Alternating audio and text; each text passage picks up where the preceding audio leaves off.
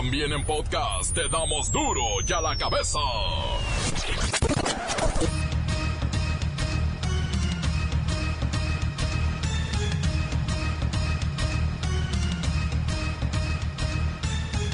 Miércoles 12 de junio del 2019. Yo soy Miguel Ángel Fernández y esto es Duro y a la cabeza, sin censura. Será verdad, será mentira, pero Donald Trump, sin querer, mostró el acuerdo secreto que se amarró entre México y Estados Unidos. Este es el acuerdo que todo el mundo dice que no tengo. Voy a dejar que México haga el anuncio en el momento adecuado. Desde México quieren hacerlo, pero este es el acuerdo. Es un acuerdo muy simple. Esta es una página de un acuerdo amplio y muy bueno para ambos, México y Estados Unidos. El Instituto Nacional de Migración reporta un inusual flujo migratorio en el país. Aumentó de manera inédita el tránsito de hondureños, salvadoreños, cubanos, africanos y asiáticos. Escalofriante el aumento de secuestros en la Ciudad de México. Se cuadruplicaron al pasar de 7 entre enero y abril del 2018 a 26 en los mismos meses, pero de este 2019. La madre de Norberto Ronquillo, el joven secuestrado y asesinado, declara que no todo es culpa del gobierno. En conferencia de prensa, la señora Norelia Hernández destacó que lo único que quiere es justicia y que nadie, nadie en el mundo vuelva a pasar por ese sufrimiento y desea que todo esto ya termine. Yo sé que si hay mucha negligencia, que sí se pueden las cosas cambiar, claro, y eso es lo que ayer yo fui a expresar este con con la jefa de gobierno, con la procuradora, no fui a pelear, no fui, no, fui a alzar la voz por todas las Norelias, por todos los Norbertos. Lo que pasó ayer atrás, que si hubo gobiernos que no han hecho nada, que si el otro gobierno tampoco, eso ya no importa, lo que importa es de la muerte de Norberto para acá, ¿qué viene? ¿Quién va a cubrir esas leyes que están con tantos huecos? ¿Quién va a hacer que las cosas funcionen mejor, que todo se agilice? ¿Quién, quién va a actualizar todas esas tecnologías que antes a lo mejor no había, pero que ahora las tenemos? ¿Quién va a organizar todo esto que, que, que no tiene ni pieza a cabeza? Entonces, de aquí en adelante vamos viendo, lo vamos poniéndonos a trabajar como sociedad confirman el plagio del periodista veracruzano Marcos Miranda. Fue levantado esta mañana cuando llevaba a su nieta a la escuela y en Huimanguillo, Tabasco, asesinan a balazos a la periodista, otra, Nadia Sarabia. Ventanean las depravaciones de Daniel Bisoño, el brazo fuerte de Patti Chapoy, que siempre sí le gustan los muchachos, que no tendría nada de malo. Y bueno, hablando de videos donde se exhiben situaciones lamentables, y muy embarazosas, también ventanearon a un funcionario de la Comisión Federal de Electricidad en Puebla, dándose amor con otra persona en su oficina. El reportero del barrio y sus historias ya no de nota roja, de verdad, son de terror. La Bacha y el Cerillo nos tienen la eliminación de México en el torneo Le Bon Nos sacó Japón en penales y además el pleito de los lobos que se quisieron comer un caballito que le salió muy bravo. Comencemos con esta sagrada misión de informarle, porque aquí, aquí no le explicamos las noticias con manzanas, las explicamos con caballitos de Juárez. Llegó el momento de presentarte las noticias como nadie más lo sabe hacer. Los datos que otros ocultan, aquí los exponemos sin rodeos. Agudeza, ironía, sátira y el comentario mordaz. Solo en duro y a la cabeza. ¡Arrancamos!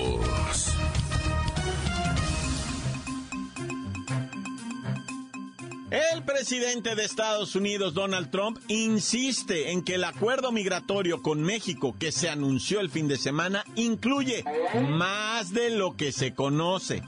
Él tiene el papelito, lo mostró ante periodistas en una conferencia de prensa en la Casa Blanca. Y Casa Blanca me refiero a la de Washington, no la de las Lomas. Pero bueno, Vamos con Mr. President para que nos explique esto de su acuerdo secreto que nos mostró sin querer. Good afternoon, you losers. Buenas tardes, perdedores. Aquí tengo este acuerdo que todos dicen que no tengo. Voy a dejar que México haga el anuncio en su debido tiempo. Pero aquí lo muestro a the whole world, a la mundo entero. Mr. President Donald McTrump, es radio, no podemos ver el mentado documento como tampoco lo pudo ver nadie porque en la conferencia de prensa, pues nada más usted bandereó un papelito ahí. Oh, Mikey, so sorry, qué pena que no puedas verlo. Pero el documento está en mis manos. Y si no cumple México los acuerdos, voy a cumplir todo lo que está aquí firmado. Por ti y por tu país. Mr. President Donald McTrump, por favor, el documento doblado a la mitad que nos mostró y que mostró también a los reporteros de la Casa Blanca, nos dice don Marcelo Ebrard que es una copia de otro acuerdo para los refugiados migrantes. ¿Qué es eso? That's what you think. Eso creen ustedes. Pero si Estados Unidos determina que las medidas adoptadas por el gobierno de la México no han logrado resultados suficientes, vamos a enviar tropas. We're gonna send in our troops. Así que prepárense para recibirnos en unos 42 días. Ella, ¿y cómo 42 días? ¿Qué no se suponía que eran 45 días? Sí, pero it's Wednesday, ya es miércoles, ya pasaron tres días. Time is running up, Mexicanitos, tiempo corre, tic tac, tic tac. Van a entregarme ese territorio. Lo que no hizo López de Santana lo van a hacer ahora. Vayan haciendo muchos tacos, muchas enchaladas, muchos burritos. Y por favor, que esté listo Emanuel, Emanuel López Obrador, para cantarnos La Chica de Humo. I like that song. Me encanta esa canción. Bueno, a Donald Trump no le ganas una, ¿no? Vamos a ver qué dicen las autoridades de México. Luis Ciro Gómez Leiva. ¿Qué dijo Ebrard en la mañanera? Miki. Perdón, perdón. Miguel Ángel. Amigos de Duro y a la Cabeza. El secretario de Relaciones Exteriores, Marcelo Ebrard, negó rotundamente que exista algún acuerdo que no se haya dado a conocer el viernes pasado. Nuestro canciller aseguró que el papelito mostrado por Trump era el acuerdo conocido y que parte de lo que quiere Estados Unidos es declarar a México como un tercer país seguro. Luis Ciro, ¿qué significa eso de ser un tercer país seguro?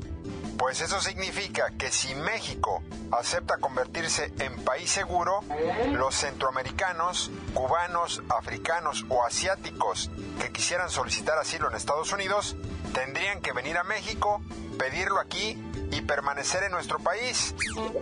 Esto como parte de un acuerdo bilateral y de la legislación internacional vigente. México se responsabilizaría de los refugiados. Ah, caramba, pues estaríamos obligados a proveer a estos migrantes que tendrían que llegar a México protección, estancia legal, asesoría de todo tipo, además obviamente acceso a medios de subsistencia, es el refugio, es la comida, es la sanidad, en fin, un gasto tremendo para el Estado. Recordemos que esto de, del acuerdo entre México y Estados Unidos, el verdadero, no el que banderea de Donald Trump, evitó ese arancel gradual del 5% previsto para el lunes pasado, pero que por fin se contuvo. Ahora lo que nos hace falta es contener a Donald Trump y sus ideas. Por lo pronto, la exigencia es frenar la migración y ojalá eso del tercer país seguro, de veras, no sea parte de un acuerdo secreto. La nota que te entra. Duro ya la cabeza. Duro ya la cabeza. El número de averiguaciones por secuestro que se abrieron en Ciudad de México entre enero y abril del 2019 es uno de los más altos en casi una década. De acuerdo con los datos registrados por el Sistema Nacional de Seguridad Pública, en el primer cuatrimestre de este año se abrieron 26 carpetas de investigación por secuestro en la capital. ¡Qué bárbaro! Vamos con Socorro Violencia para que nos dé esta escalofriante información. Miguel Ángel, este número que manejas no es el más alto, pues en el 2010, cuando Marcelo Ebrard era jefe de gobierno, se registraron 30 carpetas de investigación en el primer cuatrimestre de ese año. La frialdad de los números nos dice que el secuestro fue en descenso hasta llegar al primer cuatrimestre del 2018 cuando se tienen registros oficiales de la apertura de siete carpetas de investigación por privación ilegal de la libertad. El escándalo es que esas siete carpetas hoy las vemos cuadriplicadas a 26 denuncias abiertas, por lo que se ha desatado una serie de reclamos en contra de Claudia Sheinbaum, actual jefa de gobierno de la capital. Desde la ciudad de Levantón, informó para Duro la Cabeza Socorro Violencia. Gracias, gracias, Socorrito. El dato curioso, fíjese usted, los índices delictivos registrados durante el periodo de Mancera fueron criticados duramente por Claudia Sheinbaum, la actual jefa de gobierno que hasta creó un hashtag de estoy harta. Ahora le tocó agarrar el toro por los cuernos, no es tan fácil. Duro y a la cabeza. Encuéntranos en Facebook, facebook.com, diagonal duro y a la cabeza oficial. Estás escuchando el podcast de Duro y a la cabeza. Síguenos en Twitter, arroba duro y a la cabeza. Si tiene necesidad, ya están listos los podcasts para ser escuchados. Podcast de Duro y a la cabeza, llévelos, llévelos. Puede descargarlos en iTunes, en Facebook o en Twitter. Duro y a la cabeza. Tiempo del reportero del barrio. Les decía, sus historias ya no son de nota roja, ahora son de terror. Montes, montes, alicantes, pintos, pájaros, cantantes. ¿Qué trágala, locos? Oye, ahí te va primero una nota así bien escalofriante que se generó el fin de semana en Puebla. Resulta ser que en Puebla, el día sábado, era el examen de admisión para la Benemérita Universidad Autónoma de Puebla. Y pues una mamá de 44 años, abogada de nombre Nancy, llevó a su hija, bueno, llevaba a su hija, ¿verdad? Hacia la universidad para que realizara el examen de la Benemérita, ¿no?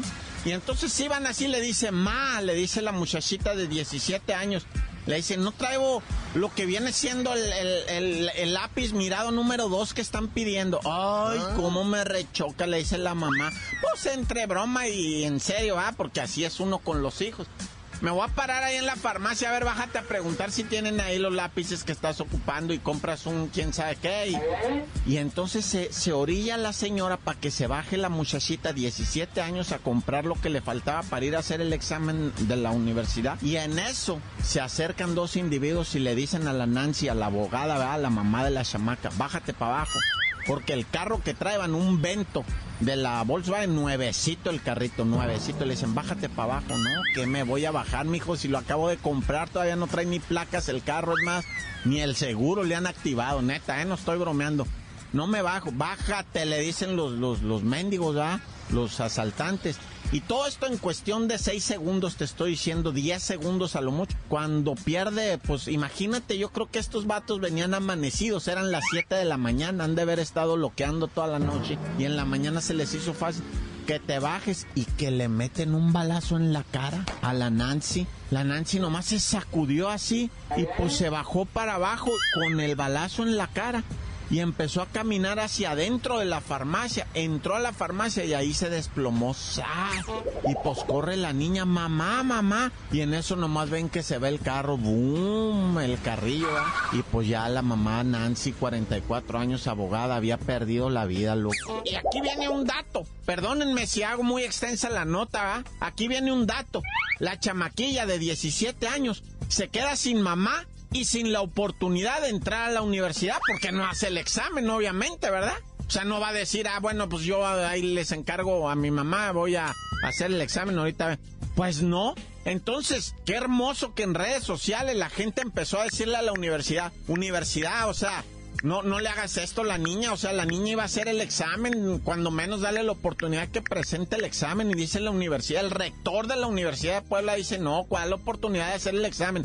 Ella entra directo y además de que entra becada, le vamos a dar un trabajo, dice. O sea, ella va a trabajar para la universidad y nos vamos a encargar de que su vida sea ligera. Porque esta desgracia, o sea, como la universidad se vio envuelta indirectamente, ¿va? Porque pues la, la chamaquilla iba a hacer el examen y la Nancy, la mamá iba manejando, pues, pues le robaron, o sea, Si me explico, yo, yo admiro al rector, a la Universidad de Puebla, aplaudo ese, ese corazón, qué belleza, la verdad. Digo, qué triste caso, qué triste, me, me, o sea, estoy agüitadísimo yo con esta información, pero pero bueno, cuando menos la niña tiene la oportunidad de seguir estudiando con un trabajo becada, ¿verdad? Y hay quien ve por ella, hay quien levanta la mano y dice yo, yo le entro, güey. Y felicidades al rector y a la Universidad de Puebla por ese gesto hermoso y pues a la niña condolencias, ¿verdad? Y aquí te tengo varios de también de Puebla, ¿verdad? Pero pues ya el tiempo se nos vino encima y te quería platicar el de la muchachita que encontraron también asesinada en Puebla. Yo no sé esta frialdad de los números en Puebla. Yo no sé si sea el único estado que se atreve a revelar las cifras o, o es el único estado donde están pasando estas cosas, pero bueno, ya. ¡Torta! La nota que sacude. ¡Duro! ¡Duro ya la cabeza!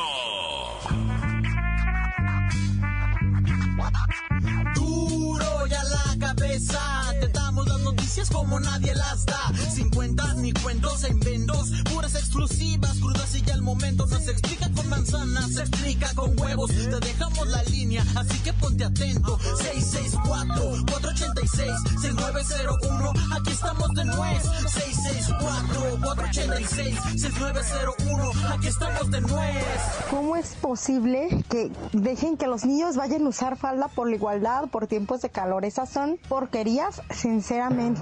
No es posible que, que, desde niños, según ustedes que con la educación y critican tanto al delincuente, cuando el puterío, los table, todo eso se les hace un arte. No es posible que nomás se la pasen criticando al delincuente, que no les den la oportunidad de trabajar, de, de, de, de borrarlos del maldito sistema, que los tengan ahí todos fichadotes y lo demás se les haga un arte. No es posible que, que estén haciendo eso. Entonces, si eso, si dejan usarlos falda y a las niñas pantalón, entonces, ¿cómo piensan que los niños van a crecer educadamente? Eso no está, yo no tengo nada en contra de, de las personas gay, pero por eso se hacen gay. Los niños tienes que educarlos desde niños y eso está mal.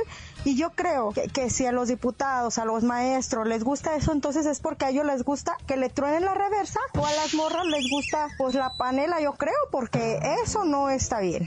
Esas son cochinadas y los niños deben de tener educación, por eso en la escuela están como están, la verdad. Pónganse a ver en un espejo sus defectos y luego critican al delincuente, porque al delincuente, la droga, el dinero sucio siempre la andan criticando, que por la paz, que por el país, pero no se ponen a ver otras cosas que todavía son más peligro que uno, creen que la delincuencia es el puro peligro, no, el peligro es tu mente, no tu corazón ni la delincuencia. Depende cómo tengas tu mente y hacia dónde la lleves. Ese es el peligro que vas a llevar en la vida.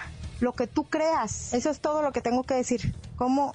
Ay, no, pero bueno. Es lo único que opino, es mi opinión en personal. Mm, vamos a mandar un saludo para el Joan, de parte de sus admiradoras de Las Palmas. Encuéntranos en Facebook, facebook.com, diagonal duro y a la cabeza oficial. Esto es el podcast de duro y a la cabeza. Tiempo de deportes, nos sacaron pues los japoneses otra vez los penaltis. El torneo Lewen Leguagua no fue para México. Nos quedamos en semifinales. La bacha y el cerillo en los deportes. ¡La bacha!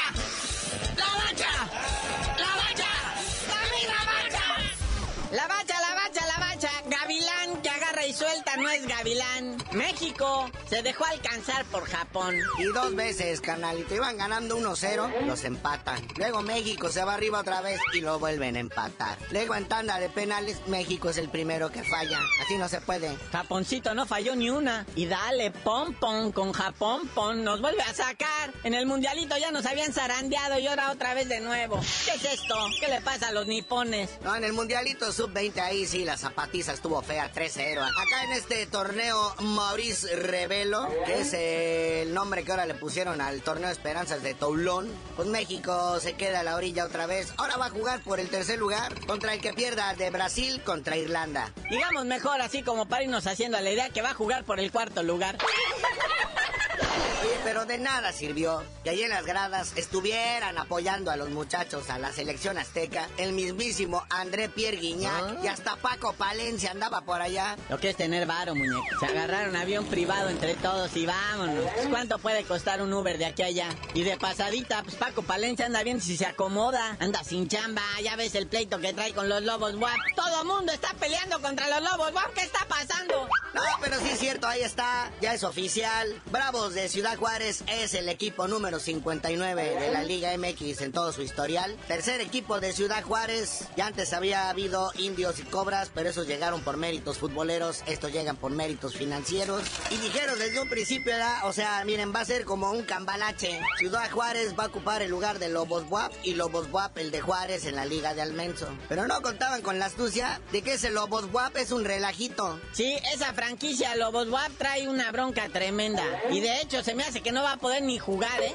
Y ya dijo Héctor Bonilla, que no es el actor, es el presidente de la Liga MX, que trae unas broncotas. O sea, la Benemérita Universidad de Puebla se quiere deslindar de ellos. Aquí lo informamos, Paco Palencia se presentó en sus fechas a entrenar, nomás había como cinco muchachos, no podía entrar a la oficina. Y ahora el que se le aplicaron fue Manolito Lapuente, director operativo. También él le avisó a mi jefe que ya va, que, que, que ya pues, el equipo no va a jugar. Sí, dice Manuel Lapuente, dice, yo, a mí ni me avisaron nada, me enteré por el Twitter. Fui a tirar el monstruo, ahí estaba yo sentado tuiteando cuando de repente, ¡ay! ¿Cómo que ya no tenemos equipo? Pues ahora sí que descomí todo.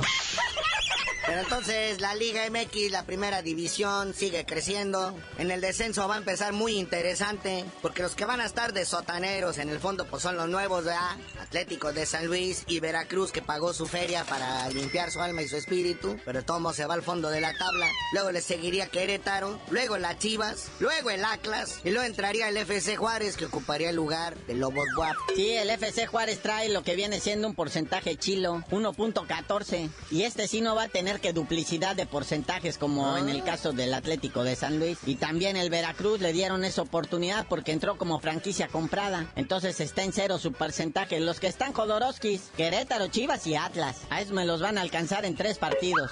Entonces el que sí va a estar fregado es el ascenso porque nomás van a quedar 14 equipos. Tienen que analizar muy bien qué va a pasar con esos Lobos Buap. Si le van a seguir, si ya no, si van a perder su certificado de afiliación. Que ese certificado de afiliación, carnalito, cuesta un millón de dólares. Y perderlo así nomás por nomás pues, está cañón. Y luego el dólar está a 20 pesos, pues imagínate, son 20 millones de pesos, no, bueno. Pero bueno, carnalito, ya vámonos. Hay que ir preparando la botana y todo para este fin de semana. Que aparte del Día del Padre, arranca Copa América, arranca Copa Oro. Y tú no sabías de arrancar diciendo por qué te dicen el cerillo. Hasta que se arregle el problema de Lobos Boab que me está arrancando la vida, les digo.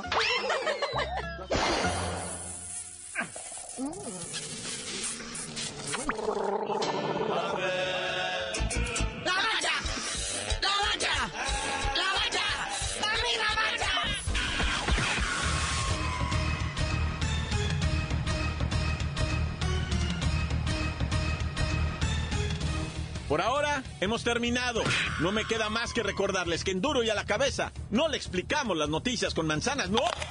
Aquí las explicamos con huevos. Por hoy el tiempo se nos ha terminado. Le damos un respiro a la información, pero prometemos regresar para exponerte las noticias como son.